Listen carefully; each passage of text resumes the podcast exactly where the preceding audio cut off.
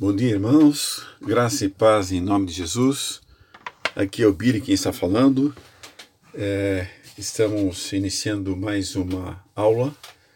É, desta vez, o, o título é apenas Guerra e Violência. Estava previsto para esta aula é, um título maior, na verdade. Seria Guerra e Violência, Pena de Morte e Pacificação. Mas são quatro temas muito densos e, e, e, de grande complexidade, então eu pedi a Solange se poderíamos dividir esta aula em duas. Então, hoje, ao invés de é, tratarmos de praticamente quatro tópicos, guerra, violência, pena de morte e pacificação, é, a gente vai tratar apenas de guerra e violência, e pena de morte e pacificação ficam para domingo que vem, tá bom? E provavelmente eu mesmo é quem, quem esteja aqui com vocês. Bom, então vamos lá. Guerra e violência. É, uma outra lembrança, um outro lembrete é que eu, é, para montar esta aula, eu não segui o roteiro é, exatamente como está na nossa apostila. Eu estou falando isso para aqueles que têm as apostilas e costumam acompanhar as aulas pelas apostilas. Né? Então não estranhem, a princípio, tem conceitos que ao longo da aula eu vou estar inserindo né, no nosso bate-papo, mas ele não, não estou seguindo. Então você, a, princípio, pode se sentir um pouco perdido. Talvez seja melhor você é, apenas ouvir, prestar atenção no nosso bate-papo e, e ter esse material como um complemento, porque é um material bastante denso, como tinha dito inicialmente, é um material que que vai enriquecer ter, ter a, a, leitura sobre o assunto, né? Então vamos lá. Guerra e violência são duas coisas que caminham sempre juntas, né? E eu tenho de, eu, por hábito, né? Sempre que eu vou iniciar assim uma uma aula ou um estudo sobre algum assunto, eu tenho o hábito de ir diretamente ao, ao dicionário, em primeiro lugar, para repassar as definições, os conceitos, de tal forma que alguma coisa não se perca e não fique. Às vezes a gente acha que conhece uma coisa ou que sabe o, o significado de determinado conceito de, sobre determinada palavra, mas aí quando você vai ver no, no, no dicionário tem algumas variações, algumas é, alguns detalhes que, que e você se dá conta de que você não sabia tão bem assim da coisa, né? Bom, no caso de guerra e violência, as definições são bastante claras, mas vamos dar uma repassadinha, né? Consultar o pai dos burros nunca, nunca é demais. Então vamos lá. Definição de guerra, inicialmente, o dicionário diz que guerra são lutas armadas entre nações ou de etnias diferentes, com o fim de impor supremacia ou salvaguardar interesses materiais ou ideológicos. Pode ser também peleja, conflito, qualquer combate com ou sem armas, disputa acirrada, hostilidade, luta encarniçada contra qualquer coisa a que se atribua um valor nocivo. Então, esses são os conceitos, as definições sobre guerra. Agora, e sobre violência? O que, que nos, o dicionário nos diz? O dicionário nos diz que violência é ação ou um efeito de empregar força física ou intimidação moral contra algo ou alguém. Fúria, braveza, cólera, danação, enfurecimento. Então aqui nós temos duas definições, uma de guerra, outra de violência que eu acho que está tranquilo, né? que não houve nenhuma dificuldade em relação à compreensão disso, porque é algo que a gente eh, já já tinha na, na nossa mente mesmo. Né? Bom, uma coisa que me chamou atenção quando eu comecei a me preparar para essa aula foi ter me dado conta de que é, as guerras se iniciaram muito antes da vida aqui na Terra. Né? Você pega Apocalipse 12, de 7 a 9, não precisa abrir agora, vou ler para vocês. Diz o seguinte: Houve então uma guerra no céu. Miguel e seus anjos lutaram contra o dragão, e o dragão e os seus anjos revidaram. Mas estes não foram suficientemente fortes e assim perderam o seu lugar no céu. O grande dragão foi lançado fora. Ele é a antiga serpente chamada Diabo ou Satanás, que engana o mundo todo. Ele e os seus anjos foram lançados à terra. Apocalipse 12, de 7 a 9.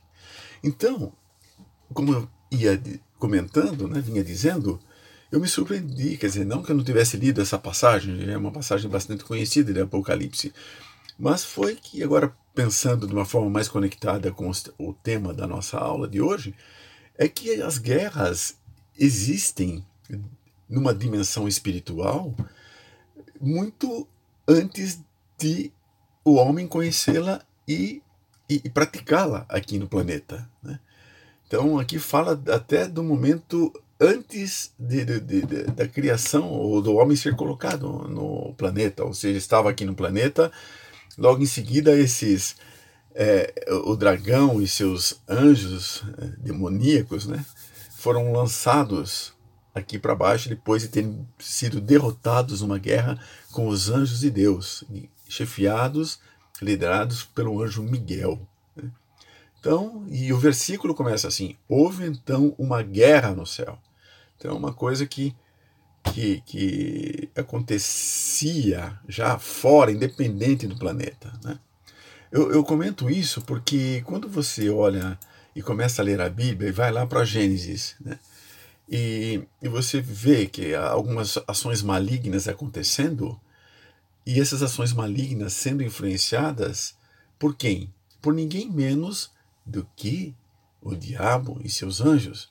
Um caso típico, um exemplo disso, foi a, a, a forma como o diabo se infiltrou, na, na, ou tomou conta da, da, daquela serpente lá no paraíso, em Gênesis 3.1, a gente tem, você pode consultar depois, e como ele foi fazendo a cabeça de Eva, foi manipulando Eva de tal forma que foi mentindo para ela, foi envolvendo Eva de tal forma que ela acabou comendo do, do tal fruto, né? E tudo ruim que veio em decorrência disso. Então, o diabo, Satanás, a, a, a, a, serpente, que é como é usado aqui no próprio versículo, a serpente já estava, quer dizer, ela, ela veio de fora e estava inserida no, no planeta, no mundo, no, no, no, no Éden, né? e já estava manipulando com a sua malignidade, já estava é, influenciando os humanos aqui, como foi o caso de Eva e depois de Adão. Né? Então, é, a gente percebe que, em função de uma guerra que aconteceu no céu, numa região, numa dimensão espiritual, há tempos imemoriais, e essa coisa de tempo na Bíblia também é muito relativa, né? dizem que o tempo não existe fora da dimensão da Terra, mas numa dimensão espiritual totalmente diferente, mas ainda que nós não compreendamos isso e não fiquemos batendo nisso, dá para entender claramente a sequência dos fatos. Primeiro teve essa guerra no céu, essa guerra foi vencida por Miguel e seus anjos, os derrotados, foi, foi, o derrotado foi Satanás e seus anjos, eles foram os derrotados, e foram lançados à terra, tá dizendo, isso está dito claramente. Né? E a partir daí começam a sua influência aqui no, no planeta, sobre as pessoas daqui, e as coisas ruins come, começam a acontecer aqui. Né? E depois vem a morte de de Abel por parte de Caim, isso está em Gênesis 4:8 e a coisa vai, né? Nós não foi, foi uma coisa ruim atrás da outra desde que o pecado entrou no mundo, influenciado por Satanás. Né? Bom, uma coisa interessante, então, é perceber que já que houve essa guerra no céu e, e exércitos do, angelicais, exércitos de Deus, lutaram, brigaram, guerrearam, né? É, a gente vê que Deus também guerreia, né? que a guerra, é, que Deus muitas vezes está à frente né? da, de, de, batalhas, né? e, e, as, e guerras e batalhas são sempre violentas, não importa em que, regi, em que dimensão ela se dê. Né? Se estão sendo travadas na base de um simples fuzil, ou de uma arma nuclear, ou de uma luta espiritual nas hostes celestiais. De alguma maneira existem é, forças que estão dominando outras, vencendo outras, derrotando outras. Né? Então, a gente percebe com isso que essas forças podem muito bem ser é, definidas, cabem muito bem dentro daquele conceito de violência que a gente falou inicialmente. Né? Que pode ser uma ação, o efeito de empregar uma força ou intimidação, pode ser moral ou física, contra algo ou alguém. Né? Então, Deus, num certo sentido, para minha surpresa, que sempre a gente pensa em Deus, pensa muito em, eh, em, Jesus como sendo o príncipe da paz, pacífico, né? que sempre pregou que devíamos uh, dar a outra face. E de repente, a gente vê que também, estudando, que, que Deus, na verdade, tem uma, uma, uma face belicosa, né? Uma face guerreira. Né? No Velho Testamento, Deus é muito é, chamado como o Senhor dos Exércitos, né? o Senhor dos Exércitos. Ou seja, é um, um, linguajar, assim, ideias muito é, de, de, guerra mesmo. Né? Então, é curioso, é muito curioso a gente, pelo menos para mim, tem, foi pensar em Deus como aquele que usa de uma força para derrotar o inimigo, né? E como Deus se envolveu em guerras. Né? E pega no Velho Testamento, né? a gente vê que Deus entrou diretamente em guerra, né? diretamente para proteger Israel. Né? E isso ele fez contra os egípcios, por exemplo. Né? Todas aquelas pragas que ele mandou, a forma como ele é, o tempo todo protegeu o povo de Israel, né?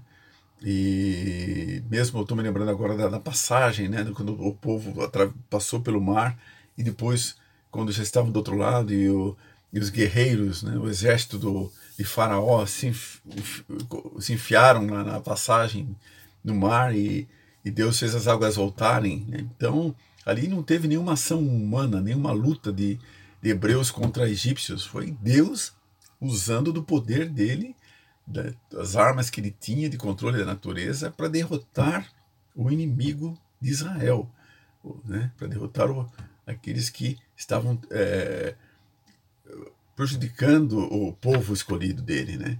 Então a gente percebe que Deus entrou ao longo da história humana diretamente em guerra. Né? Ele tinha as motivações corretas, né? a motivação para isso, porque é, Deus, é, acho que a diferença entre o conceito de, entre a ideia de que Deus se envolve em guerras e de forma violenta, é que Deus faz isso por motivações corretas. Enquanto que a gente vai ver um pouquinho mais para frente, quando o homem usa de violência e promove a guerra, as motivações são as das mais distorcidas e pecaminosas possíveis. Né? Então, o fato de Deus entrar em guerra no passado de uma forma tão direta não significa que ele é um Deus mau, que um Deus é, que, que, que, que, manipulador, mas não, ele é o Deus de justiça. Né? Ele é um Deus santo em sua essência e tudo que ele faz vislumbra e, e é bom, né? vislumbra bem e é bom. Então, mesmo ele entrando diretamente em guerra e matando milhares, lá, talvez milhares de pessoas do exército do faraó, ele estava agindo é, é, é motivado pela, por, por, sua essência benigna e santa e justa. Né? Bom, lembrando um pouco disso, a gente pode ler é, Êxodos 3, de 7 a 10, onde também temos aqui umas situações é, em que é, Deus peleja, né? E, e, e, ele entra diretamente em guerra, orientando o seu próprio povo, né? Então, nesse trecho diz o seguinte: você não precisa abrir sua Bíblia se não quiser, mas se quiser acompanhar também, ok. Esse trecho diz assim: Disse o Senhor: De fato tenho visto a opressão sobre o meu povo no Egito, e também tenho escutado o seu clamor por causa dos seus feitores, e sei quanto eles estão sofrendo. Por isso desci para livrá-lo das mãos dos egípcios e tirá-los daqui para uma terra boa e vasta onde manam leite e mel, a terra dos cananeus, dos hititas, dos amorreus, dos ferezeus, dos Eveus e dos Jebuseus. Pois agora o clamor dos israelitas chegou a mim, e tenho visto como os egípcios os oprimem. Vá, pois, agora. Eu o envio a Faraó para tirar do Egito o meu povo, os israelitas. Deus aqui dando um comando para Moisés né, e prometendo libertação. Uma outra passagem de Êxodo, Êxodo 15, 3 e 4, diz assim: O Senhor é guerreiro, o seu nome é Senhor. Ele lançou ao mar os carros de guerra e o exército do Faraó. Os seus melhores oficiais afogaram-se no Mar Vermelho. Aí, como a gente já tinha comentado um pouquinho antes, Deus aqui guerreando diretamente contra as forças do Egito. Né? Gente, o fato de Deus guerrear contra os egípcios mostra que ele não se opõe a todo tipo de guerra. Em algumas situações, eh, Deus autorizou eh, o povo de Israel a travar guerras. Por exemplo, ele ordenou que os israelitas guerreassem contra alguns desses povos que a gente acabou de mencionar. Os hititas, os amorreus, os cananeus, os ferezeus, os heveus e jebuseus, que eram extremamente perversos. Você pode checar isso em Deuteronômio 9:5, Deuteronômio 20, 17 e 18. Então Deus realmente ele lidera o povo dele contra esses outros povos que acabamos de mencionar, que ocupavam aquela terra que Deus queria dar pra, pra, para os hebreus. Bom, temos uma outra citação aqui, é, está em 2 Samuel 5, 17 a 25, que também diz o seguinte, textualmente, também mandou Davi, o rei de Israel, guerrear contra os opressivos filisteus. Também mandou Davi, o rei de Israel, guerrear contra os opressivos filisteus. Deus até mesmo deu a Davi uma estratégia de guerra que garantiria a vitória. Né? A gente, e falando em filisteu, a gente na hora já também associa com é, Davi e Golias, né? quando aquele gigante filisteu foi derrotado já por aquele garotinho. Certamente era Deus guiando aquela pedra de Davi, acertando na testa do gigante e fazendo tudo que ele fez, né? e dando aquela grande vitória para o povo hebreu ali. Era Deus entrando em guerra em favor do seu povo. Né? Esses relatos bíblicos revelam que, dependendo da maldade e da opressão que ameaçava os israelitas, Deus autorizava a guerra para proteger seu povo e preservar a adoração verdadeira. Mas observe três pontos importante, importantes sobre essas guerras ordenadas por Deus. Vamos ver as motivações, né? Deus sim entra em guerra, Deus sim usa de violência com seu poder, mas ele tinha sempre considerou pontos importantes para agir assim. Bom, um deles é que apenas Deus determinava quem participaria na guerra. Né? Em certa ocasião, Deus disse aos israelitas: Vocês não precisarão lutar nessa batalha. Por quê? O próprio Deus guerrearia em favor deles. E ele diz novamente, está em 2 Crônicas 20, 17. Ele diz: Vocês não precisarão lutar nessa batalha. Tomem suas posições, permaneçam firmes e vejam o livramento que o Senhor lhes dará, ó Judá, ó Jerusalém. Não tenham medo nem se desanimem. Saiam para enfrentá-los amanhã e o Senhor estará com vocês. Deus entrando ali linha de frente na batalha e prometendo que ele estaria lá. Não desanime, eu, o Senhor estará com vocês. Temos outras passagens, né? É, Ezequias, rei de Judá, né? Diz assim: sejam fortes e corajosos. Isso está em 2 Crônica 32, 7 e 8. Sejam fortes e corajosos, não tenham medo nem se desanimem por causa do rei da Síria e do enorme exército que está com ele, Pois conosco está um poder maior do que o que está com ele. Com ele está somente o poder humano, mas conosco está o Senhor, o nosso Deus, para nos ajudar e para travar as nossas batalhas. E quando Ezequias disse isso, o povo ganhou confiança. Isso está explicitado na palavra, nesse trecho que eu já me referi a vocês. Então, eh, a gente nota que Deus fez isso muitas vezes. Né? Em alguns casos, ele ordenou que se o povo, né, na Israel antiga, travasse guerras que ele aprovava.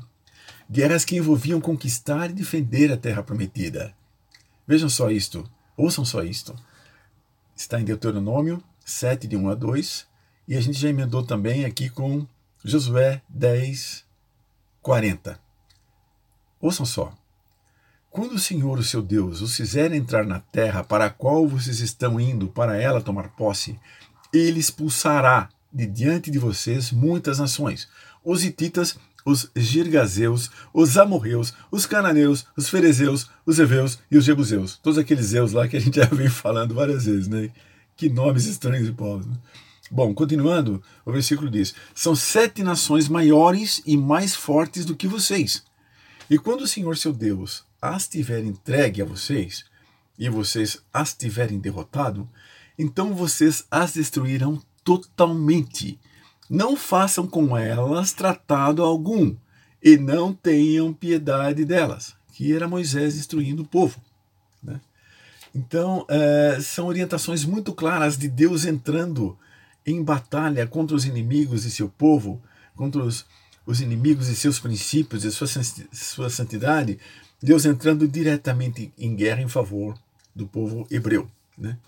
As motivações certas, as motivações santas. Né? Deus entrando em guerra e usando de toda a força. E o conceito de violência está presente, embutido em tudo isso que estamos falando, obviamente. Bom, outra coisa. Apenas Deus determinava quando uma guerra aconteceria. A gente vê muito isso no Velho Testamento. Né? Os servos de Deus deveriam esperar pacientemente o tempo determinado por ele para lutarem contra a opressão e a maldade. Até que esse tempo chegasse, eles não deviam decidir por conta própria começar uma guerra. E quando faziam isso, eles perdiam a aprovação de Deus. Na verdade, a Bíblia mostra que quando os israelitas decidiam lutar numa guerra que não tinha sido autorizada por Deus, os resultados eram desastrosos. Então, a gente percebe isso, né? que Deus muitas vezes lutava, repassando, Deus lutava diretamente em favor do seu povo e Deus determinava quando uma guerra deveria acontecer. E quando isso não era seguido é, pelo povo, o povo sofria, o povo perdia, o povo era derrotado, o povo hebreu no caso. Né? Outra, outro aspecto: Deus não tem prazer na morte dos humanos, incluindo os maus. Gente, Deus é a fonte da vida e o Criador da humanidade. A gente vê isso ao longo da Bíblia todinha. Né? Isso está explicitado também, desculpem, é, no Salmo 36, 9 diz isso claramente. Deus é fonte da vida, Criador da humanidade. Por isso ele não deseja que ninguém morra. Não faz sentido, né? seria incoerente. Mas infelizmente existem pessoas perversas que oprimem e até mesmo matam outras pessoas. Isso também está em Salmos 37, 12 e 14. Para impedir o avanço desse tipo de maldade, Deus às vezes autorizava guerras contra os perversos. Mesmo assim, durante o tempo em que ordenou que os israelitas travassem batalhas, olhem só, Deus foi misericordioso e compassivo com os opressores de seu povo. Um exemplo disso é que ele decretou, isso está em Deuteronômio 20, 10 a 13, ele, ele decretou que antes de, do povo hebreu atacarem uma cidade, os israelitas deviam anunciar termos de paz para dar aos habitantes uma oportunidade de mudar de atitude e evitar a guerra.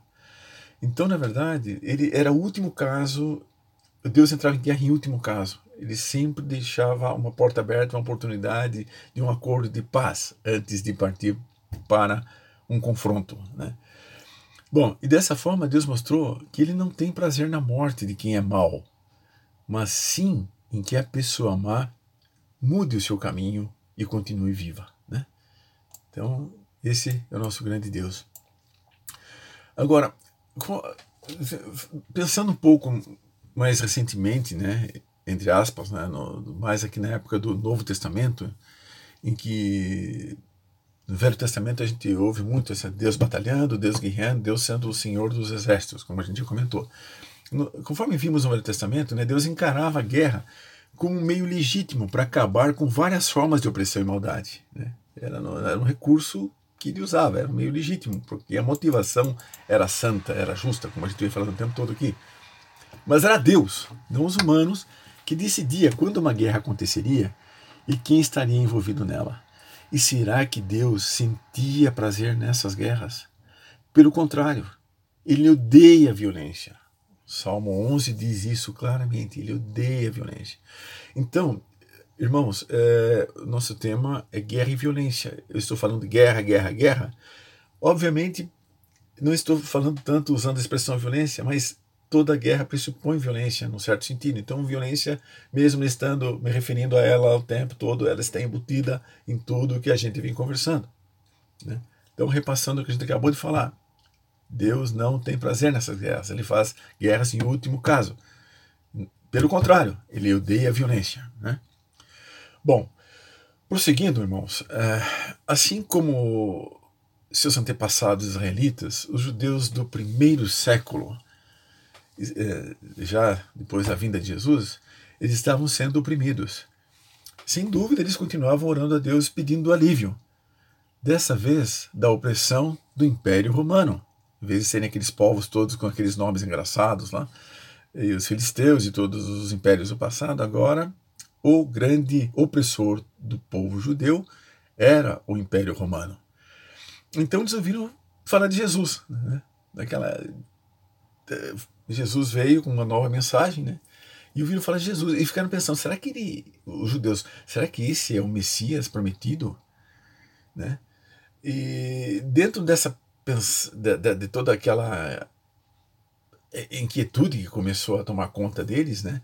É, eles pensavam na vinda de um Messias, e olhando a história do povo deles, que quando o Messias viesse, ele seria um Messias guerreiro, ele seria um, um líder, um líder é, militar, né? que iria continuar libertando o povo judeu, né?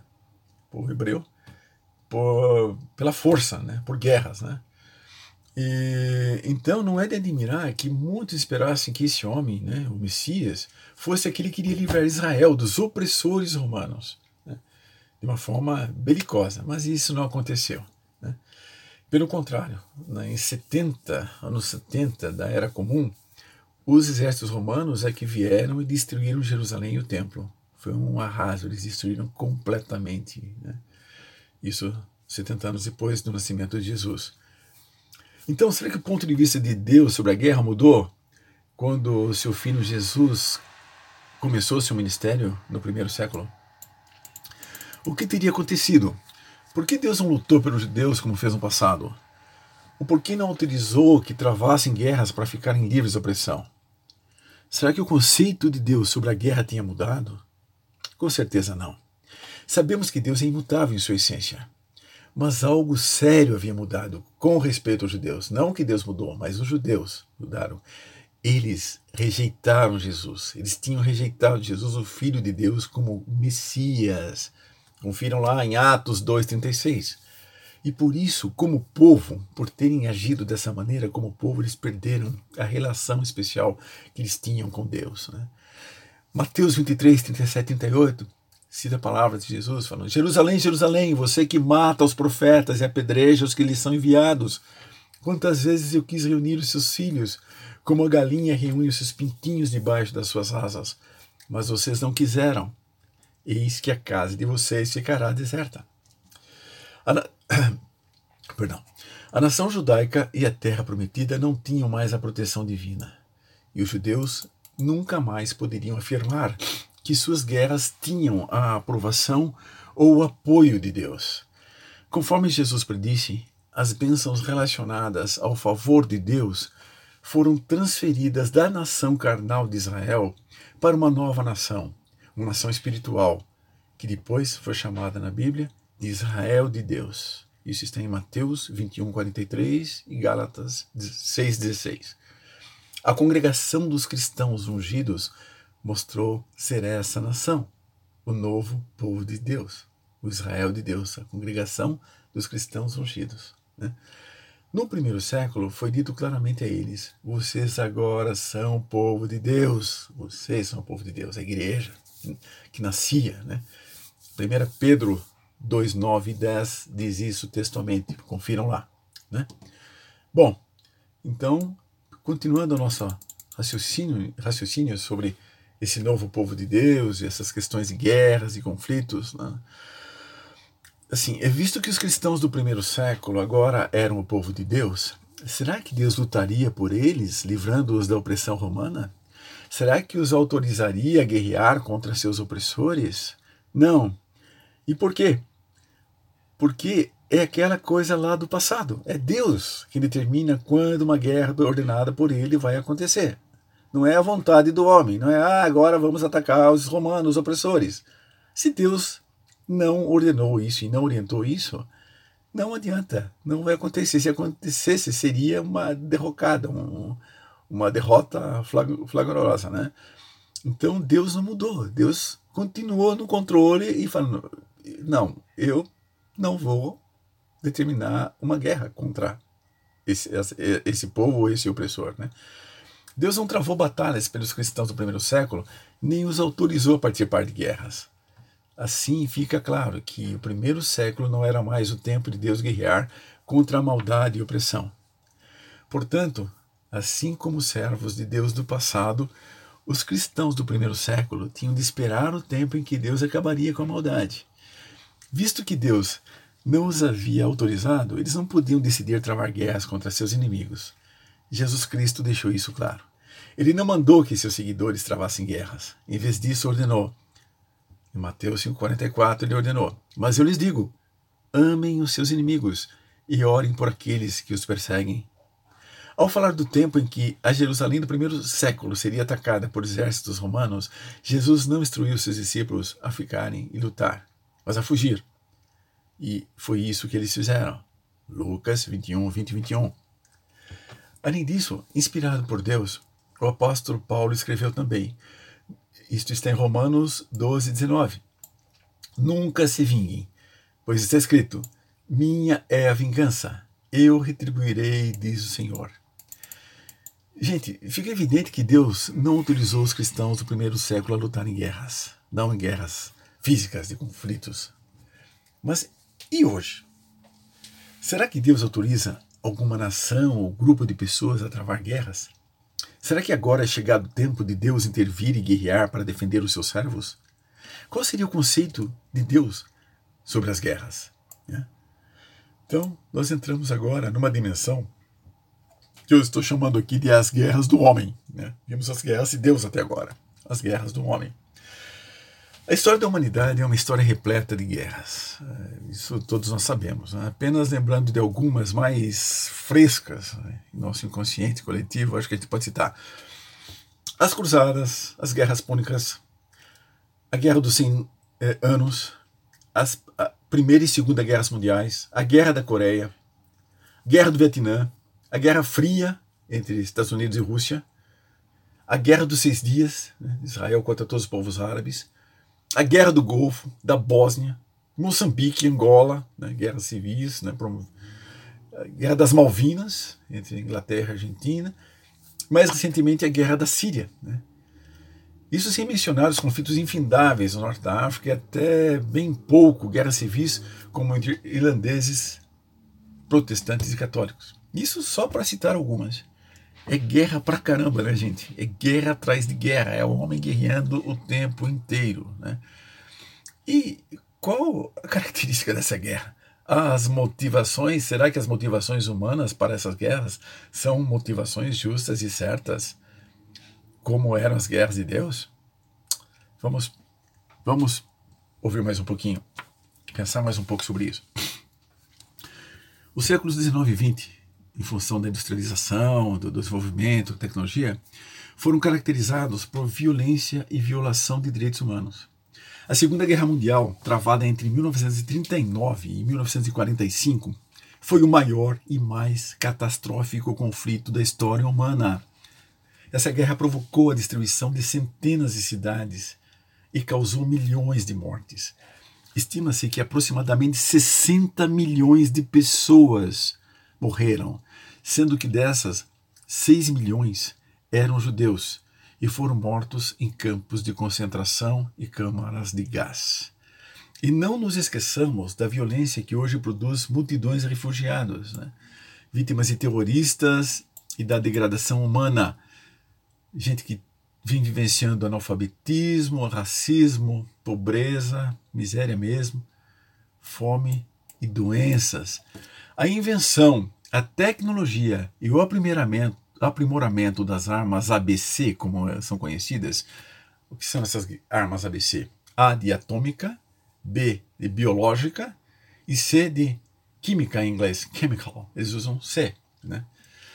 Então, a invenção e a tecnologia, primeiramente dessas armas, principalmente os artefatos nucleares, transformou radicalmente a capacidade destrutiva das guerras. Essas armas desafiam a relevância da teoria da guerra justa. Elas são tão cruéis, elas são tão devastadoras, elas são tão mortais que um conceito de guerra justa perde completamente o sentido, se é que tinha algum. Né? Bom, as motivações erradas. Né? Motivações erradas. Diferentemente de Deus, o homem entra em guerra por motivações erradas. Né? As contendas, os conflitos, o genocídio e toda a horrenda realidade da guerra nasce do coração depravado, degenerado do homem. Elas são gestadas no caldo da cultura da arrogância, da cobiça, do amor desmedido pelo dinheiro e pelo poder, na desobediência às leis de Deus, do uso infame político da força da religião, como facilmente acontece com o Islã, por exemplo. E vamos deixar bem claro aqui que o fato de alguém aderir ao islamismo não faz dele um terrorista, um homem bomba em potencial. Nem mesmo o Islã prega tal coisa. Mas facilmente pode se esconder e manipular a religião para fins muito mais perigosos do que se imaginam. Qual é então a atitude do cristão em relação à guerra? É certo tirar a vida de outra pessoa por causa do governo? Há uma base bíblica para a guerra, né? E aqui a gente já vai seguindo para a parte final da, da nossa reflexão, né? Do, tudo que está envolvido em guerra e vem estar envolvido em guerra, né? Desde que, a, que o mundo é mundo, né? Bom, a gente pode começar nos dando conta, né? Assim, entrando já nesse aspecto, né? Que a violência é contagiosa, né? que é, então atitude dos cristãos, várias respostas em relação à atitude de cristãos à guerra têm sido dadas e basicamente há três pontos de vista adotados pelos cristãos. Um deles é o ativismo. O ativismo é, aquele, é, é aquela, é aquela ideologia que sustenta que o cristão deve ir para todas as guerras em obediência ao seu governo, que o governo é ordenado por Deus. Em Romanos 13, 5 diz: Portanto, é necessário que sejamos submissos às autoridades, não apenas por causa da possibilidade de uma punição, mas também por questão de consciência. Então, os ativistas eles se baseiam em princípios bíblicos como esse, da, da, da, da submissão às autoridades, para se justificar que o cristão deve ir em todas as guerras para as quais ele for convocado, porque é o, o, o governo é dado por Deus. Né? No ativismo, é correto você participar da guerra. O governo é ordenado por Deus. Os homens têm o direito, aprovado por Deus, de tirar a vida de homens rebeldes que derramam sangue inocente. Visto que o governo é dado por Deus, conclui-se que desobedecer ao governo é desobedecer a Deus. Se, portanto, o governo ordena que um homem vá à guerra, o ativismo bíblico argumentaria que ele deve corresponder em obediência a Deus pois Deus ordenou o governo com a espada, ou seja, o poder de tirar vidas. Ou seja, o governo, com seu poder sobre a vida, é ordenado por Deus. Quem resistir ao governo está resistindo a Deus. Segundo os ativistas bíblicos, a pessoa deve responder à chamada do governo para ir à guerra, porque Deus deu autoridade da espada às autoridades governantes. Então, isso é o que prega o ativismo, a visão ativista e qual deve ser a posição do cristão em relação à guerra. Tem o pacifismo. Em segundo lugar, é o pacifismo, é, que argumenta que os cristãos não devem participar em guerra alguma, ao ponto de tirar a vida dos outros, visto que Deus ordenou aos homens para nunca tirarem a vida de outra pessoa. Quinto mandamento, está lá entre os dez, em Êxodo 20, 13, diz claramente, com uma baita de uma exclamação no fundo: no, não matarás. Então, segundo o pacifismo, é errado participar da guerra. A guerra é sempre errada, matar é sempre errado. Há muitos aspectos no argumento do pacifista cristão contra as guerras. Há várias premissas bíblicas por detrás de todos eles. Uma das premissas mais diretas é a que acabamos de mencionar.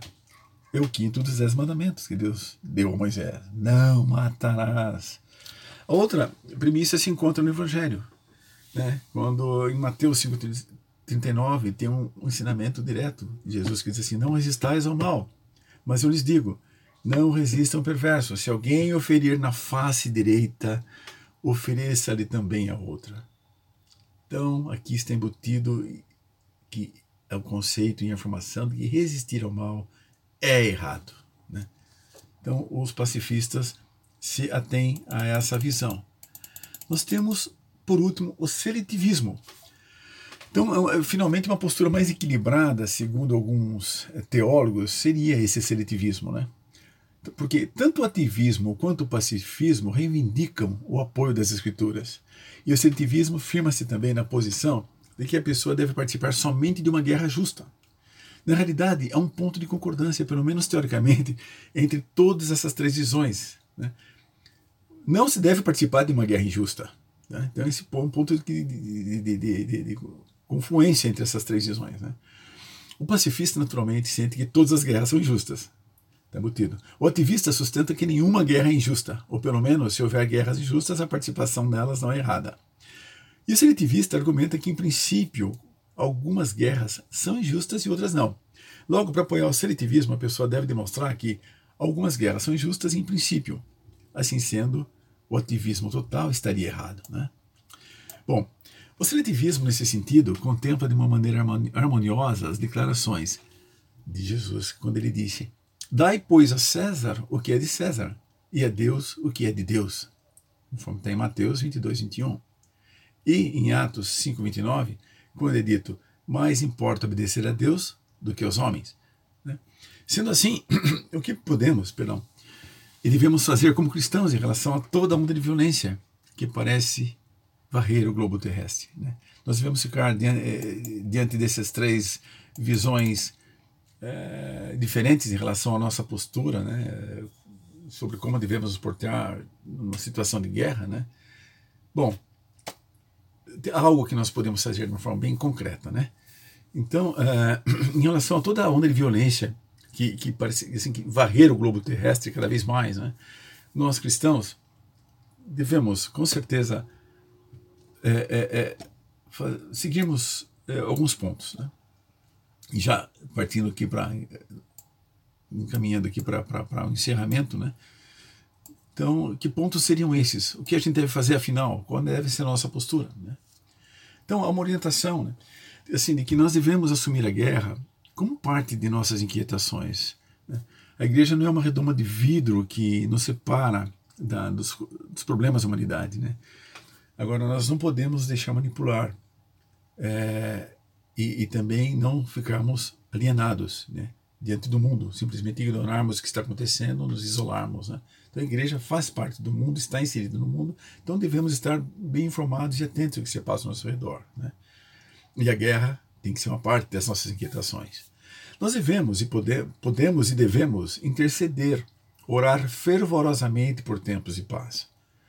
Isso é uma instrução bíblica que está em 1 Timóteo 2, 1 e 2. Interceder e orar fervorosamente por tempos de paz. Em terceiro lugar, devemos anunciar o evangelho do príncipe da paz a todo homem. Né? O evangelho que Jesus nos ensinou, o grande príncipe da paz. Não mais o Senhor dos Exércitos, mas nós temos o príncipe da paz, o grande e amado Jesus, né? querido e amado Jesus. Nós, além de estarmos atentos ao que se passa à nossa volta, quando vimos o tópico 1, de intercedermos fervorosamente por tempos de paz, devemos, em terceiro lugar, anunciar o evangelho do príncipe da paz a todo homem. Né? Nós devemos testemunhar que a paz só é possível com ações que promovam a justiça, a solidariedade e a equidade. Em quinto lugar, nós devemos nos empenhar por causas e organizações que promovam, promovam a tolerância, o respeito, a diversidade e o diálogo respeitoso com os opositores de nossas convicções. Devemos procurar entidades, organizações e apoiá-las de todas as formas que nos for, forem possíveis, né? com trabalho, com ofertas financeiras, como for possível. Né? Assim, nós estaremos nos eh, alienando né, do que acontece ao nosso redor e estaremos uh, tendo uma ação prática enquanto igreja em favor dos nossos próximos. Né? E, eh, em sexto e último lugar, nós temos a dica de nos empenharmos deliberadamente na guerra. Né? Mas fazer uma guerra, como isso? Né? Como nos empenharmos deliberadamente na guerra? Então, aquele conceito 1, um, tá certo, todas as guerras temos que entrar, e não é bem isso. Nós devemos fazer guerra aos nossos corações, à nossa ganância, à nossa depravação, a depravação do nosso coração carnal. Né? É, e para isso, irmãos, o único caminho é o caminho da cruz. Nela, toda ação violenta encontra termo e perde o seu sentido. Então, encerramos. Eu compartilho com vocês uma frase que, juntamente ali com o caminho da cruz, que crucifiquemos nosso coração e a paz correrá como um rio ao nosso redor. Amém? Então é isso o que eu tinha para compartilhar com vocês neste, neste domingo, né? Sobre a questão da guerra, tudo que está envolvido, quando ela começou, de onde ela vem, as batalhas e tudo mais, como ela entrou no mundo, as guerras de Deus, as guerras do homem e as guerras eh, no Velho Testamento, no Novo Testamento e atualmente como deve ser a nossa atitude, a nossa postura. Né? E, eu citaria uh, ainda uma última frase, encerrando mesmo, né? antes de fazermos uma oração, de que a mais sublime e nobre de todas as atitudes em relação ao mal é buscar vencê-lo com o bem. A maior arma do universo ainda continua sendo o amor. Amém? Amém. É isso aí, queridos. Então, eu peço agora ao Senhor Deus que esteja realmente trabalhando nas mentes e corações dos nossos irmãos que ouviram esta aula, este bate-papo, participaram desta conversa, e que todos esses conceitos aqui que foram vistos e tratados, Pai, que o Senhor cuide para que somente aquilo que o Senhor realmente considera é, que tem alguma importância e foi dito realmente dentro da tua visão, que somente isto permaneça nas mentes e corações dos nossos irmãos, Senhor Deus. E em nome de Jesus, Pai, que o Senhor nos ajude, enquanto igreja, a tomarmos atitudes que honrem e dignifiquem o Senhor, Pai, como cristãos, Pai, que nós possamos realmente é, abominar a guerra e toda forma de violência e que o Senhor nos proteja de todo mal. É o que nós te pedimos em nome de Jesus. Amém e amém. Um bom domingo a todos, queridos. Amém.